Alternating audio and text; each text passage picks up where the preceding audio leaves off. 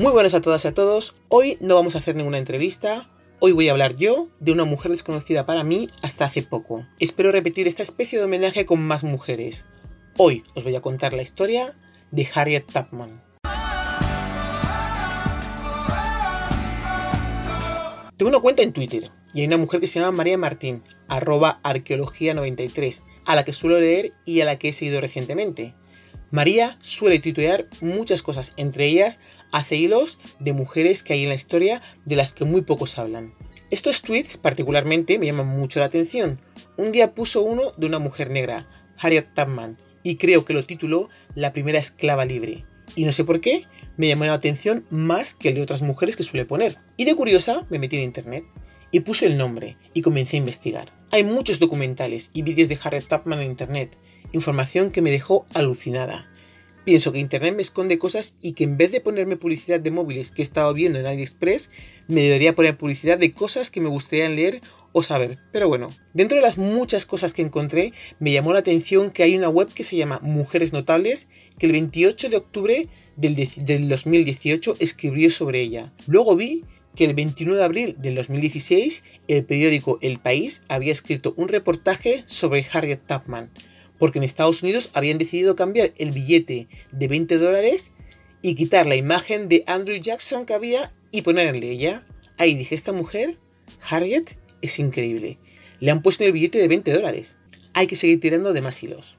Resulta que el 1 de noviembre del 2019 se estrenaron en cines la película de su vida que se titula Harriet en busca de la libertad, protagonizada por Cynthia Erivo y dirigida por Cassie Lemons.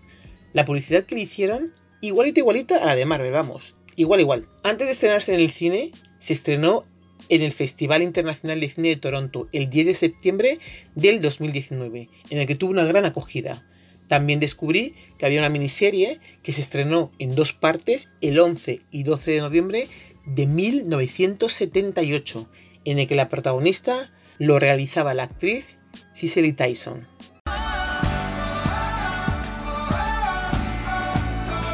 Harriet Tubman nació en 1820. No se sabe el día, no se sabe el mes, y murió el 10 de marzo de 1913, registrada al nacer como Araminta Ross. Harriet Tubman nació en la esclavitud en el condado de Dorchester, Maryland. Como su madre fue asignada como criada a la casa del patrón, desde niña Harriet tuvo que cuidar a su hermano menor y a un bebé. La madre de Harriet, de la que dicen que tuvo cerca de 11 hijos, luchó para mantener a la familia unida, pero la esclavitud lo impidió.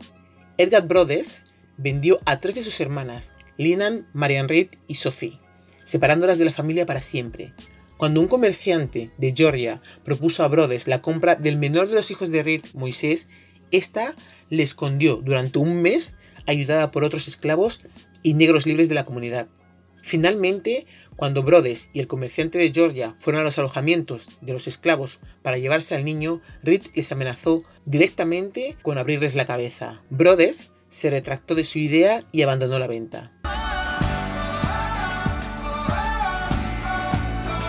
A la edad de 6 años comenzó como niñera para una mujer de nombre Miss Susan. A Harriet se le encomendó vigilar a un bebé mientras se dormía. Si el niño se despertaba llorando, Harriet era azotada con el látigo. Ella contaba que una vez fue flagelada hasta cinco veces antes del desayuno. Las cicatrices ocasionadas le dejarían marcas de por vida. En una ocasión, amenazada tras robar un terrón de azúcar, Harriet se escondió en una pocilga cercana durante cinco días. Allí se alimentó de la comida que echaban a los animales. Tras ser descubierta, regresó a la casa de Miss Susan, donde recibió una brutal pariza. Para protegerse de los latigazos, en muchas ocasiones se vestía con varias capas de ropa. Harriet trabajó también en la casa de un hacendado de nombre James Cook, donde se le encomendó vigilar las trampas para ratas de un pantano cercano. Como la obligaban a trabajar en aguas muy frías, enfermó seriamente y fue devuelta a casa, donde su madre cuidó de ella hasta su restablecimiento. Después fue obligada a trabajar a varias granjas.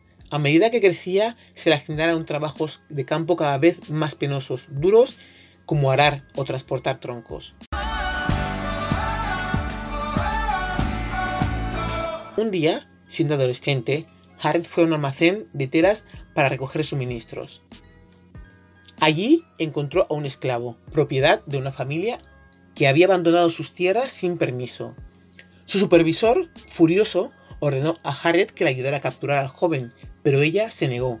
El esclavo salió corriendo y el supervisor, para evitar su huida, le lanzó una pesa de un kilogramo desde el almacén. Sin embargo, falló el lanzamiento y golpeó accidentalmente a Harriet. Esta siempre creyó que su pelo, recogido como si fuera una cesta, le había salvado la vida. Sangrando y semi-inconsciente, regresó a la casa de su dueño y se sentó en un telar. Permaneció allí durante dos días, sin recibir asistencia médica. Inmediatamente fue enviada de nuevo a trabajar a la tierra. Su jefe dijo que no valía para nada y se la devolvió a Brothers, que intentó venderla sin éxito. Fue en esa época cuando comenzó a sufrir mareos y en ocasiones a desmayarse, episodios que fueron alarmando a su familia. Como consecuencia de la herida, sufrió ataques cerebrovasculares, dolores de cabeza, visiones y episodios de hipersomnia a lo largo de toda su vida.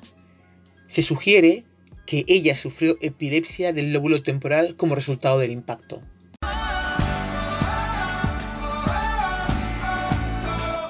En 1840, el padre de Harriet, Ben, fue liberado de la esclavitud a la edad de 44 años, como estipulaba el testamento de su antiguo dueño. Él continuó trabajando como capataz para la familia Thompson, quienes habían sido sus propietarios. Años después, Harriet contrató a un abogado blanco al que pagó 5 dólares para investigar sobre el estatus legal de su madre. El abogado descubrió que su propietario había dado instrucciones de que Reed, al igual que su marido, fuera liberado a la edad de 45 años. Esto significa que una resolución similar se aplicaría a los hijos de Reed y por tanto todos sus descendientes nacidos desde que ella cumpliera los 45 años serían legalmente libres. Sin embargo, la familia Pattison y Brothers habían ignorado esta cláusula cuando heredaron los esclavos. En o alrededor de 1844, con 24 años, Harriet se casó con un hombre negro libre llamado John Tapman. Aunque no se sabe mucho de él y de su vida juntos, la unión fue complicada debido al estatus de esclava de ella. Esto implicaba que cualquier hijo nacido en el matrimonio pasaría a ser esclavo. Los matrimonios entre personas esclavas y libres eran comunes en el Eastern Shore de Maryland, donde la mitad de la población negra era libre. En 1849, Harriet volvió a enfermar, por lo que su valor como esclava volvió a disminuir. Edward Brothers intentó venderla por este motivo, pero no consiguió ningún comprador. Enfadada por la decisión de Brothers, Harriet comenzó a rezar rogando a Dios que le hiciera cambiar de opinión. Y como vio que eso no funcionaba y parecía que la venta podía concretarse, cambió de táctica. Cambié mis oraciones, dijo ella. A principios de marzo empecé a rezar, oh Señor, si no puedes cambiar el corazón de este hombre, mátale. Una semana después, Brothers murió y Harriet se arrepintió de sus sentimientos. Irónicamente, la muerte de Brothers aumentó las posibilidades de vender a Harriet y de que por lo tanto su familia fuera separada. Su viuda, Elisa, comenzó a gestionar la venta de los esclavos de la familia. Harriet se negó a esperar que la familia Brothers la vendiese y decidió huir. A pesar de los esfuerzos que hizo su marido para disuadirla, ella lo tenía claro y dijo, podía hacer dos cosas, libertad o muerte. Si no podía tener una, tendría la otra. En 1949, Harriet escapó a Filadelfia con sus dos hermanos. Como los esclavos estaban ya vendidos a otro propietario, Elisa Brothers probablemente no detectó la ausencia durante unos días. Sin embargo, dos semanas después publicó un anuncio en el Democrat, ofreciendo 100 dólares por cada esclavo devuelto. A pesar de haber conseguido escapar, los hermanos de Harriet lo pensaron mejor. Ben había sido padre recientemente y decidieron regresar forzando a Harriet a regresar con ellos. Poco después, Harriet escapó por segunda vez, en esta ocasión sin sus hermanos. La ruta utilizada por Harriet para su vida no se conoce con exactitud, pero lo que sí se tiene constancia es de que Harriet utilizó la red conocida como ferrocarril subterráneo. Este sistema, informal pero bien organizado, estaba formado por negros libres, blancos abolicionistas y activistas cristianos. Desde Maryland es probable que tomara una ruta bastante común en las huidas de esclavos, hacia el noroeste, atravesando Choptaw River y Delaware y luego hacia el norte para entrar en Pensilvania. Un viaje de casi 90 millas, unos 145 kilómetros, que realizó a pie. Podía durar este viaje entre 5 días y 3 semanas, dependiendo de la época del año en la que se viajase. Nada más llegar a la ciudad de Filadelfia, Harriet empezó a añorar a su familia. Era una extraña en una tierra extraña, diría. Mis padres y hermanos están en Maryland, pero yo era libre y quería que ellos también lo fueran. Comenzó a trabajar y a ahorrar dinero. Al mismo tiempo, el Congreso de los Estados Unidos aprobó la ley de esclavos fugitivos, la cual obligaba a los organismos oficiales, incluidos los de aquellos estados en los que no existía la esclavitud, a ayudar a capturar a los esclavos que habían huido, e imponía fuertes castigos a quienes escapaban. La ley aumentó los riesgos para los esclavos que se habían escapado, por lo que muchos marcharon a Canadá, mientras la tensión racial aumentaba en la ciudad de Filadelfia. En diciembre de 1850 regresó a Maryland para rescatar a su familia. Poco a poco fue sacando del estado a sus diversos parientes, amigos, conocidos, familiares y toda la gente que quería escaparse de la esclavitud. En ocasiones, guiando personalmente a docenas de esclavos hacia la libertad. Viajando de noche y en extremo secreto, Harriet, o Moisés como era llamada, nunca perdió a un pasajero. A lo largo de los años se ofrecieron diversas recompensas por la captura de los esclavos huidos, pero nunca se supo que Harriet era quien estaba ayudándoles. Cuando la ley contra los esclavos fugitivos se aprobó en 1850, ayudó a muchos esclavos a huir a Canadá. En 1855 realizó un viaje a Maryland en busca de sus padres y pensó que ese era el último, pero tuvo que regresar en 1859 para rescatar a una de sus sobrinas. Cuando comenzó la guerra civil en 1861, Harriet, de 41 años, ayudó a varios generales, porque se sabía rutas y caminos y lugares en los que se podían esconder y organizar los asaltos. Trabajaba como enfermera y asistiendo a los heridos de guerra hasta 1865, que finalizó la guerra civil. Después de la guerra, Harriet pasó los últimos años de su vida en Auburn, cuidando a su familia y de otra gente necesitada. Trabajó en varios empleos para ayudar a sus ancianos padres y alojó a huéspedes para poder pagar diversas facturas. Una de las personas que alojó en su casa fue un veterano de la guerra civil de nombre Nelson Davis, quien comenzó trabajando en Auburn como albañil. Pronto se enamoraron y a pesar de que ella era 22 años mayor, ambos se casaron el 18 de marzo de 1869. Harriet tenía 49 años. Harriet nunca tuvo hijos. Durante esos últimos años trabajó para promover la causa, sufragista. Reclamó el derecho a votar de las mujeres. Dio discursos a favor del derecho al voto de las mujeres recorriendo la mayoría de los estados. En una ocasión, una mujer blanca le preguntó a Harriet Tubman si creía que las mujeres deberían poder votar, a lo que respondió, he sufrido lo suficiente como para creerlo.